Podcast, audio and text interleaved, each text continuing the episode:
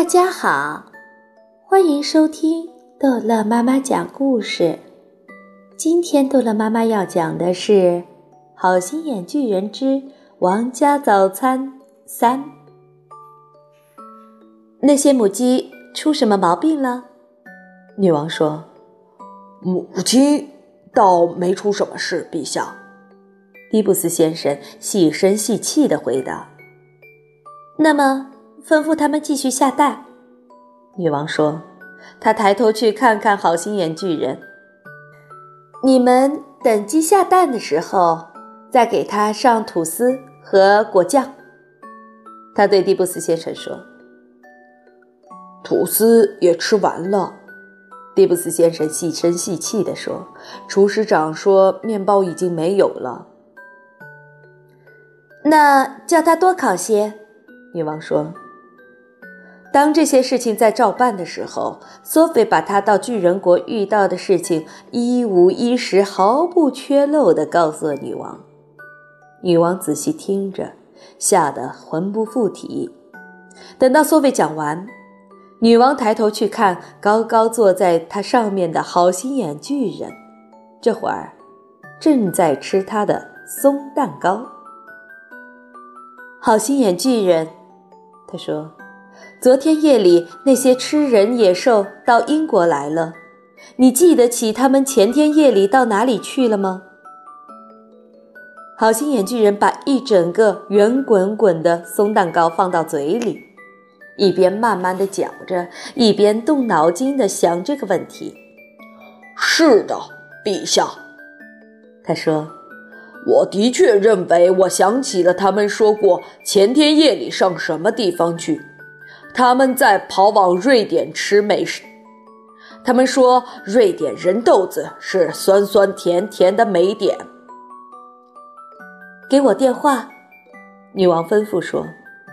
迪布斯先生把电话放在桌上。女王拿起电话听筒，请给我接瑞典国王。他说：“你早。”女王说：“瑞典一切太平无事吗？”一切太可怕了，瑞典国王回答说：“首都正处在一片惶恐之中。前天夜里，我的二十六名平民百姓失踪了。我的整个国家正正正处在恐慌之中。你的二十六名平民百姓都让巨人给吃掉了。”女王说：“他们显然喜欢瑞典人的味道。”为什么他们喜欢瑞典人的味道呢？国王问道。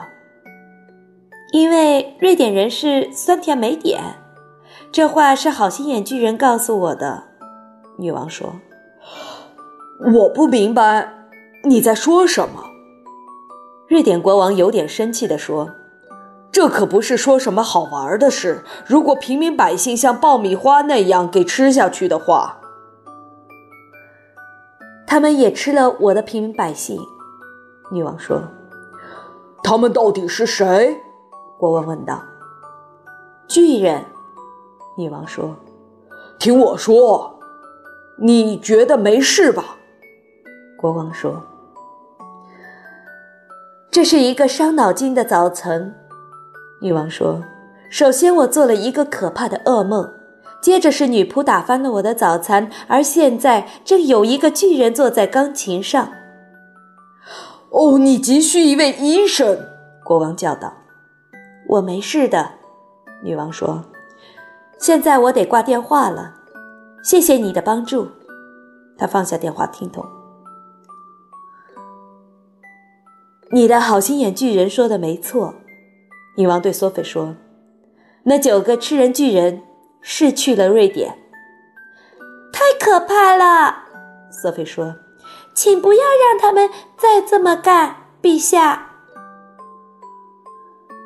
在我派出军队之前，我还想再审核一次。”女王说。她再次抬头看了看好心眼巨人，这会儿他正在吃炸面包圈，像吃豆子那样，十个十个的扔进嘴里。再仔细想一想，好心眼巨人，他说：“那些可怕的巨人说他们大前天夜里上哪儿去了。好心眼巨人想了好半天，想得很苦。呃，嗯，他最后叫道：“哦，对了，我想起来了，去了哪儿？”女王问道。“一个去了巴格达。”好心眼巨人说。他们跑过我的山洞时，吃人肉块巨人挥着双臂对我叫道：“我正要上巴格达，我要吃巴格达人豆子，连同十个小人豆子，一个也不剩。”女王再次拿起电话听筒，给我接巴格达市长阁下。他说：“如果他们没有市长阁下，那就给我接最大的人物。”五秒钟后，电话线传来一个声音：“我是巴格达苏丹。”那声音说：“听我说，苏丹。”女王说：“大前天夜里，你们的城市发生过什么不愉快的事情没有？”巴格达夜夜发生不愉快的事情。那位苏丹说。我们砍下一些人头，就像你切芹菜一样。我从没有切过芹菜，女王说。我想知道巴格达最近是不是有人失踪了？失踪的人是我的叔叔卡里夫、哈伦、阿尔、拉希德。苏丹说。大前天他在床上失踪了，连同失踪的还有他的夫人。等七个大人和十个孩子，听见没有？好心眼巨人说：“他那对了不起的耳朵，使他能听到苏丹在电话里对女王说的话。吃人肉块巨人真的这么干了？他到巴格达吃了八个大人豆子，十个小人豆子。”女王放好电话听筒。嗯。这证明的确不假，他向好心眼巨人抬起头来说：“你说的显然完全是真的。马上叫来陆军首脑和空军首脑。”好，这一集的故事就讲到这儿结束了。欢迎孩子们继续收听下一集的《好心眼巨人》。